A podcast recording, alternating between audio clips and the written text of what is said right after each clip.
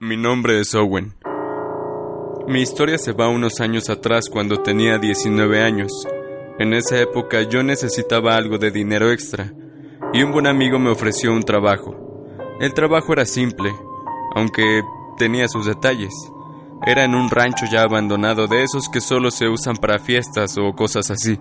Pero, según dice la gente de alrededor, ese rancho era muy conocido por los cerdos, ya que daban muy buena producción de estos. Pero un día, así como apareció, se acabó. Los animales que restaron los subastaron a otros ranchos y el lugar quedó prácticamente solo. Pero ya que varios chicos se habían metido últimamente al rancho, el dueño buscaba a alguien que se quedara en las noches, los fines de semana, ya que en la semana había un señor ya mayor que estaba en ese rancho desde hace años. Él era el que le daba de comer a los cerdos y limpiaba el lugar. El trabajo solo consistía en cuidar que nadie entrara y cuidar el granero, el cual aún tenía las máquinas en las que se trataba a los animales, y al ser bastante caras, era mejor echarles un ojo de vez en cuando. Y la paga era bastante buena, así que lo acepté. En las primeras semanas no hubo nada fuera de lo común. Iba entre semana para hablar con el cuidador.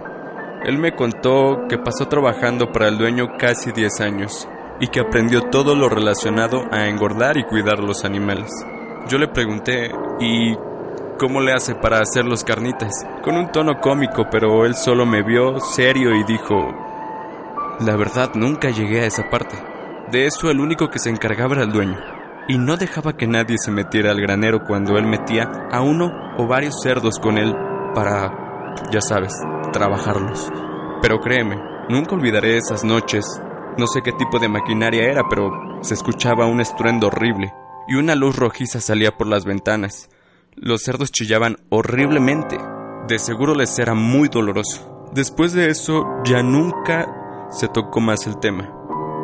De nuevo él me explicó cómo cerrar la reja y el granero antes de entrar en la caseta para que no tuviera que estar deambulando por ahí a altas horas de la madrugada.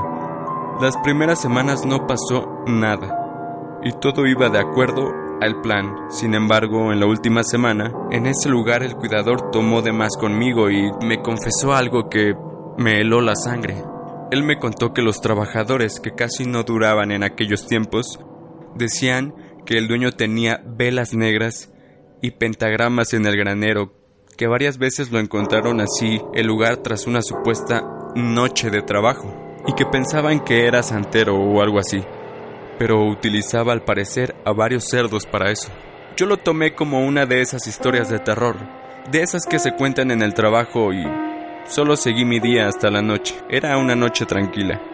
Y a veces me gustaba salir de la caseta a tomar algo de aire, y ya que había un barandal de madera junto a la puerta de la caseta, me recargaba ahí. Algo me llamó la atención. A mi izquierda, al parecer, había algo a lo lejos, como unas luces de otras casas, pero creí ver algo que pasaba frente a ellas, pero lo dejé pasar, solo saqué mi teléfono y revisé Facebook. Como cada noche, hablaba con mi novia y decidí tomarle una foto a aquellas luces que se me hacían tan buena foto en la oscuridad. Y cuando estaba a punto de enviar la foto, mi batería se agotó. Así que decidí volver adentro de la caseta y mi noche pasó muy normal. Al día siguiente, yo debía entregar las llaves, ya que ya tenía el dinero que buscaba, así que se las entregué al otro guardia. Nos despedimos y me fui sin más. Al llegar a casa, recargué mi teléfono y recordé que le tenía que enviar esa foto a mi novia. Y cuando abrí el chat, ahí estaba esperando esa foto.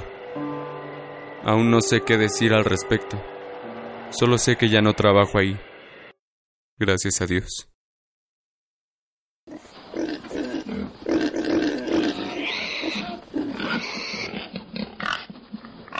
Beep, beep, beep.